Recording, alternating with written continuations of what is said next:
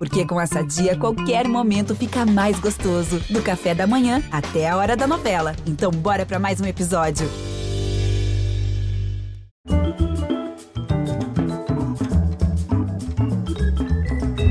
Muito boa noite, bem-vindos. Se até meados do século passado o Brasil importava esperança, atraía levas de imigrantes, italianos, espanhóis, alemães, japoneses, libaneses, hoje nós exportamos desesperança. Daqui partem brasileiros vencidos pelo Brasil. Somos agora um país de emigrantes. Nunca houve tantos brasileiros morando fora, pelo menos 4 milhões, segundo o Itamaraty, 35% a mais que 10 anos atrás. Nunca tantos tentaram entrar nos Estados Unidos. Só no ano passado, 57 mil brasileiros foram detidos na fronteira com o México, onde a enfermeira de Rondônia, Lenilda dos Santos, morreu em setembro, aos 49 anos, abandonada no deserto. O escritor que recebemos hoje amarra os fluxos do passado e do presente com duas obras de ficção que se alimentam e acho que só são possíveis graças a seu talento como jornalista. Lançado em junho, Amores Improváveis tem como cenário a travessia do Atlântico por gente que aqui chegou para trabalhar há mais de 100 anos. E agora chega às livrarias Vidas Provisórias, livro lançado originalmente em 2012, que ele reescreveu todo do início ao fim, ainda acrescentou dois capítulos. O romance traz histórias de quem deixou o país fugindo de circunstâncias políticas e sociais traumáticas. Ele mesmo foi um expatriado por 12 anos, período em que foi correspondente em Nova York e cobriu os atentados de 11 de setembro, entre outros eventos históricos. Hoje, ele continua alimentando os dois ofícios. É escritor, sem deixar de ser repórter, um repórter que é escritor. Ednei Silvestre, muito bem-vindo, companheiro. Muito obrigado, Pedro. Obrigado pelas definições e essa, essa apresentação, esse pa panorama que você deu do, do nosso presente é muito doloroso e me fez lembrar que é, esse, esses livros têm uma ligação, né? tem uma conexão, tem essa irmandade. E, e me lembrei que em Valença, minha cidade de origem, eu vivo chamando né, minha, minha aldeia, né, a aldeia que não sai de mim, nem quero que saia. É, eu fui criado junto de japoneses, filhos de japoneses, poloneses, russos, italianos, espanhóis, uh, e eu ouvia línguas e línguas e línguas, e nunca percebi até aos 16, quando eu me mudei para o Rio, que as pessoas em algum lugar falavam a mesma, que era o tal do português, porque eu ouvia todas, era, era comum, era normal. E aí, quando eu fui morar em Nova York, eu escrevi uma crônica até chamada Valença Manhattan, ou Manhattan Valença, em que eu falava isso. Eu me sinto à vontade aqui, né, mesmo sendo um garoto da roça, porque aqui é uma cidade de, em que todos vieram de fora.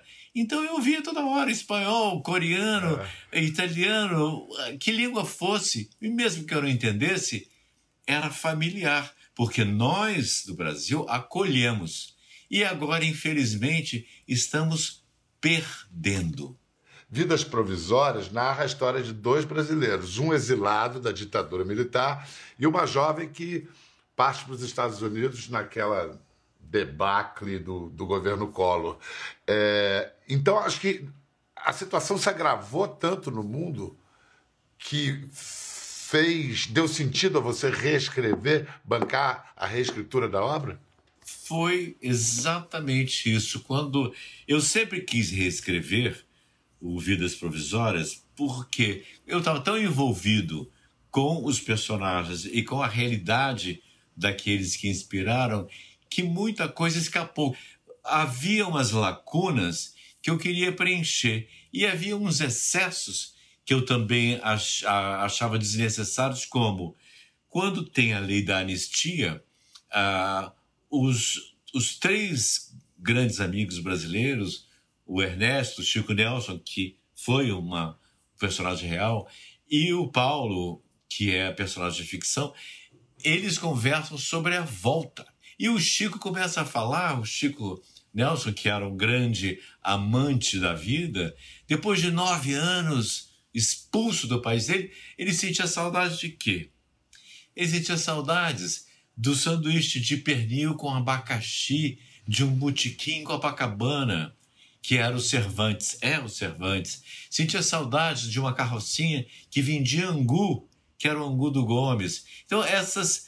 Ah, e aí, como eu me entusiasmei na primeira versão e comecei a descrever uma série de pratos e cheiros ah, e cores que eram desnecessárias. É, vamos voltar a Vidas Provisórias para falar da Bárbara, que é essa protagonista é, de, que saiu do Brasil em 91. Eu, falando dela agora, eu lembrei. encontrei algumas vítimas no exterior. Você falou na época que eu morava fora. Mesmo que encontrei uma, uma moça muito humilde de Pernambuco que fazia vida e se apaixonou por um inglês no Recife. Os dois estavam começando a vida, veio o plano Collor, eles ficaram no olho da rua. Para onde eles foram? Onde é que eu encontrei e conheci eles? Em Port Stanley, capital das Malvinas, das Falklands. E ela já estava num, num estado psíquico que ela não conseguia mais falar português, mas também não falava inglês. É, você deve ter encontrado, conhecido bárbaras. Eu conheci muitas bárbaras. A Bárbara não é uma mulher fisicamente atraente, é uma menina, né? Fisicamente atraente. Então, num, num outro momento, no capítulo em que ela está limpando o apartamento, um outro apartamento que tem umas brasileiras que fazem a vida e são donas de casa, fora de Nova York, e vêm a Nova York X vezes por semana, onde elas recebem cavalheiros e elas uh, fazem programa. E uma delas, que se torna mais tarde uma personagem importantíssima, que é a Susana, a Susana diz que não gosta daquilo, não gosta daquilo, não gosta de ter relações com homens, mas ela faz. Ela responde: porque se eu uh, não fizer esse trabalho, vou ficar que nem essa aí, que é a Bárbara, de faxineira de prostitutas brasileiras o, o que sobra para ela é isso, é esse tipo de trabalho. Vamos ouvir um, um depoimento de uma brasileira que foi para os Estados Unidos, se não me engano, ela chegou em 94 e, e trabalhou como faxineira. Hoje ela é uma educadora e ela, diante do isolamento dos imigrantes em situação é, semelhante nos Estados Unidos, ela resolveu fazer um podcast para ver se unia de alguma maneira, aproximava essas solidões. Vamos ouvir Heloísa Barbosa. Eu cheguei em Boston em 1994. Limpei casa por três anos e, e, e daí consegui melhorar meu inglês e consegui entrar na, na universidade aqui. E quando eu falava que eu era do Brasil, imediatamente os americanos falavam a minha faxineira brasileira. No final de 2018 para 2019, que eu percebi que havia uma necessidade né, de que a voz do imigrante brasileiro fosse colocada no cenário. Um dos episódios uh, do podcast que mais me emocionou de fazer foi um episódio chamado Entre Quatro Paredes. Porque nesse episódio é a história de uma mulher contando que ela precisou sair do Brasil, largar família, largar emprego, largar amigos, largar a casa que ela tinha e largar um filho de menos de dois anos de idade porque ela precisava salvar a vida dela. Aí a gente ficou ali dois dias para poder atravessar o rio. Depois que a gente atravessou o rio, a gente andou mais 18 horas. Eu nunca pulei tanta cerca na minha vida. Ela só conseguiu rever esse filho sete anos depois, ele, ela conseguiu trazê-lo para os Estados Unidos. Hoje ele está com 17 anos e ele só foi saber dessa história quando ele escutou o episódio no podcast.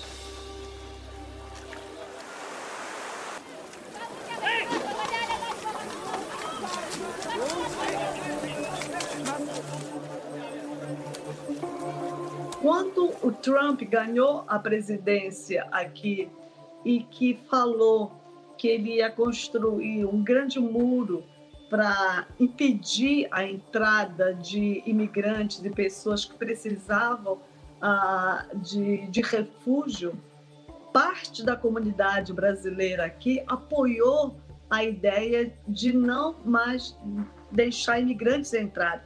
Então eu senti a necessidade de que essa comunidade também se escutasse de suas histórias, que o podcast abrisse esse espaço de diálogo.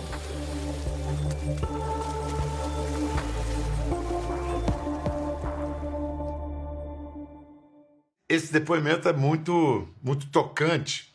Mas eu fico é, pensando que, é claro, tem pessoas que, que, que, são expatriadas e têm condições materiais melhores, digamos assim, nós, como fomos com emprego. E...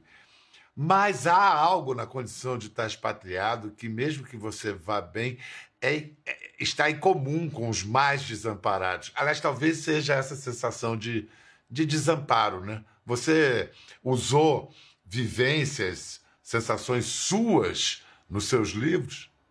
Há um fato por conhecido é que durante um ano e meio eu fui ilegal. Eu fui para os Estados Unidos contratado por uma, uma companhia, uma produtora de filmes, fui uh, escrevendo filmes e dirigindo, supostamente iria dirigir uh, videoclips, que era uma coisa né, que existia naquela época. Uh, mas o, ao, ao, final de um ano, eu tinha o visto H1, sei lá como é que era aquele visto, uh, e o, o visto expirou, a companhia fechou, e eu não queria voltar. E eu tinha começado a fazer contribuições voltando ao jornalismo. E eu não queria voltar. Eu gosto de Nova York, eu me senti à vontade lá, uh, me senti em casa e eu fiquei ilegal. Então, muitos dos sentimentos que outros ilegais que eu conheço, Fulana, Cicrano, Beltrano, que os nomes não vou falar, mas com quem eu convivi, eu os entendia e os entendi melhor. Enfim. Escuta, é, deixa, deixa eu falar um, um, mostrar um pouco para o pessoal e falar um pouco da sua atuação como repórter, mesmo porque eu estou convencido que a matéria-prima que alimenta o seu jornalismo é a mesma matéria-prima que alimenta a literatura, só que a literatura tem uma outra arquitetura, uma outra carpintaria. Vamos lembrar um momento, talvez, se não o mais marcante, dos mais marcantes da sua carreira de correspondente. 11 de setembro de 2001. O edifício mais alto de Nova York em chamas. Angústia, acenos, gritos de socorro nas janelas. O maior ataque terrorista da história da humanidade começou com o choque de um avião sequestrado pouco antes. As imagens estavam sendo transmitidas pela TV ao vivo quando, 18 minutos depois, um outro avião se aproxima pela direita do quadro e bate na outra torre. Nas ruas próximas do atentado, correria. Lágrimas. As pessoas estão pulando das janelas, ela diz. Oh, Aumenta o desespero. A todo momento alguém se jogava lá de cima. Toda a área próxima ao atentado ficou fechada. Lá onde estavam os prédios do World Trade Center, só fumaça. Os dois edifícios de 110 andares vieram abaixo após as explosões. Esse dia vai mexer para sempre com você, né? Pode passar, são 20 anos agora. Né? É, eu, eu até. Até algum tempo atrás, eu não falava nesse assunto. Esse esse ano, no vigésimo ano, eu falei, eu tenho que enfrentar isso, né? Eu tenho. É...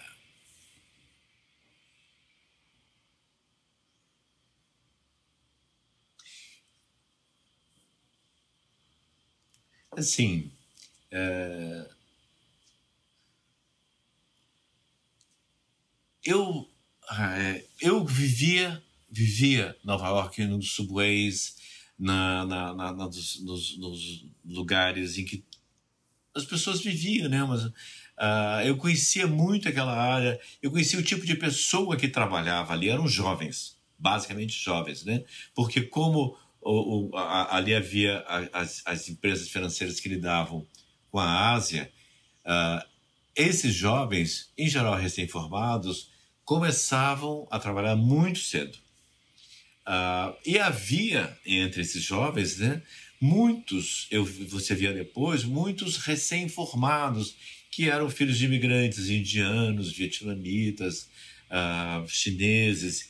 E aí, quando você pensa assim, nesses 3 mil mortos e que os pais não tiveram nem o que enterrar, uh, perto da minha casa, né? eu morava perto da Union Square, é uma praça grande, começaram a colocar velas e, e nas vitrines é, os pais, os amantes, os irmãos põem fotos de xerox, né? xerox, imagens xerox, das pessoas que trabalhavam lá, né? Porque não tinham aparecido, ninguém tinha ideia que aquelas 3 mil pessoas tinham virado pó porque foram carbonizadas, né?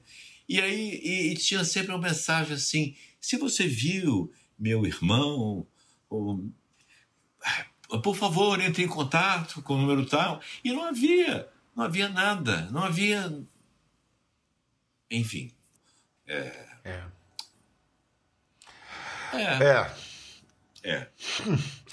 Vamos, vamos a um, um outro momento memorável, numa outra nota eu acho que é essa emoção que, que te marca, que você carrega com você até hoje, faz o escritor que você se torna depois.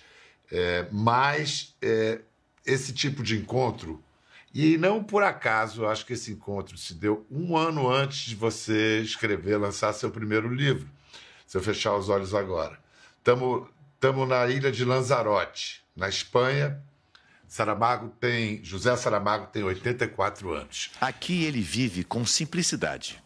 Nas paredes, obras de arte, fotos, lembranças. No escritório, mais fotos. A imagem do amigo Jorge Amado. Estatuetas de cavalos, o bicho favorito. A oficina do intelectual, neto de criadores de porcos sem vaidades, que reagiu assim ao maior prêmio literário do planeta. E de repente estou, estou a pensar, enfim, aturdido, enfim, pela notícia e tal, do, do Prémio Nobel. E em voz alta, sim, tenho o Prémio Nobel. E quê? Que eu achava pouco ter o Prémio Nobel? Não, não, não. É que no fundo, no fundo, tudo é pouco. Tudo é insignificante que eu estivesse a pensar no universo e em relação ao universo o prémio Nobel não teria importância nenhuma. Como o senhor vê o próprio futuro, o seu futuro? Tenho 84 anos, posso viver mais 3 ou 4 ou 5 anos. A morte não o assusta? Não, não, não. O pior que, tal como eu o vejo, o, o pior que a morte tem é que antes estavas e agora já não estás. Ah, que maravilhoso. Ó, escuta, vamos lá, você ganhou o Jabuti em 2010, você esse ano retirou a candidatura, mas se candidatou à Academia Brasileira de Letras. Então eu lhe faço a pergunta que Saramago faz. E que? E que, não é? Esse que ensinamento. Sim, ganhei o Nobel. E que? O universo, né? o universo continua por aí. Não, somos tão pequenos, né? Ele diz uma coisa linda também. É, não sei, não me lembro se foi nessa entrevista, uh, que quando, quando a avó dele a Jacinta estava estava para morrer, ele sabia, sabia que estava nos últimos dias, ia ser levada para o hospital em Lisboa, morava em Azinhaga, ela sentada no, na porta da casinha modesta, humilde mesmo, ela olhou para o céu estrelado, olhou para tudo e disse: Ah, que pena me dá, que pena me dá. É uma linda lição da a vida é isso, né? Que pena me dá deixar tudo isso. Era uma, uma criadora de porcos, uma mulher que viveu miseravelmente durante acho que os 80, 80 e poucos anos. Uh, eu aprendi com ele isso, assim. Uh, foi, foi uma, foram duas reviravoltas, você citou, foram duas reviravoltas da minha vida. Essas três mil mortes, assim, a vida é hoje, agora, agora, né? Corre, tic, tic, boom. E sem perceber, eu vi que ele, Saramago, me dava as armas assim, uh, porque eu pensava, eu nunca vou escrever como Saramago. E que era, para mim, assim, Saramago, uh, Graciliano Ramos, Drummond. Eu falei, sim, sim, mas eu vou escrever como Ednei Silvestre. A experiência que eu tenho, que eu tenho para dizer, a maneira como eu tenho para dizer, vai tocar algumas pessoas como ele me tocou, como Campos de Carvalho me tocou. Quando Campos de Carvalho tocou alguns, e esses não se esquecem dele. E aí me abriu, né? Ele me abriu. Eu devo muito ao Saramago. Amores Improváveis, lançados em junho, lançado em junho, Vidas Provisórias, saindo agora. Pegando a deixa para falar do Amores Improváveis, é um romance histórico que começa na Sardenha, do século XIX, e vem até o Brasil no pós-Primeira Guerra Mundial.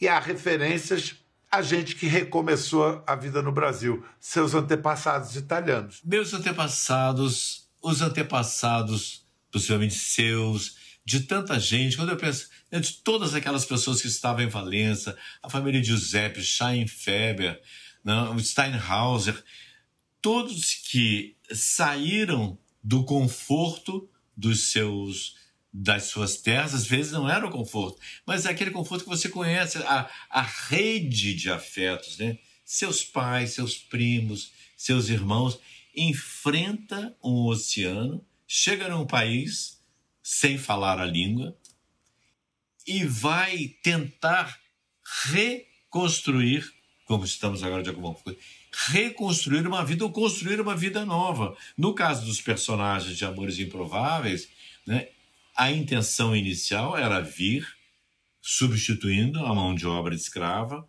trabalhar por um contrato, como era feito na época, e três anos depois voltar à Sardenha e lá comprar um pedaço de terra Acontece que a vida é aquilo que acontece enquanto estamos planejando o que fazer com ela, né? atribuído a tanta gente, mas acontece que não é assim que acontece. E uh, vou contar um pouquinho só. Ela, a dona Conchita, sem querer, eles tentando evitar, ela fica grávida. E no meio do caminho, quando eles, eles têm que fugir da fazenda, e no meio do caminho lhes nasce uma criança.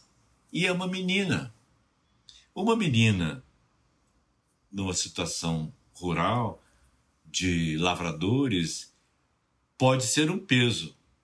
Só que essa menina se tornará a Emiliana, que é uma, uma menina corajosa, uma menina que já é filha do Brasil e que vai se apaixonar por um filho do Brasil improvável.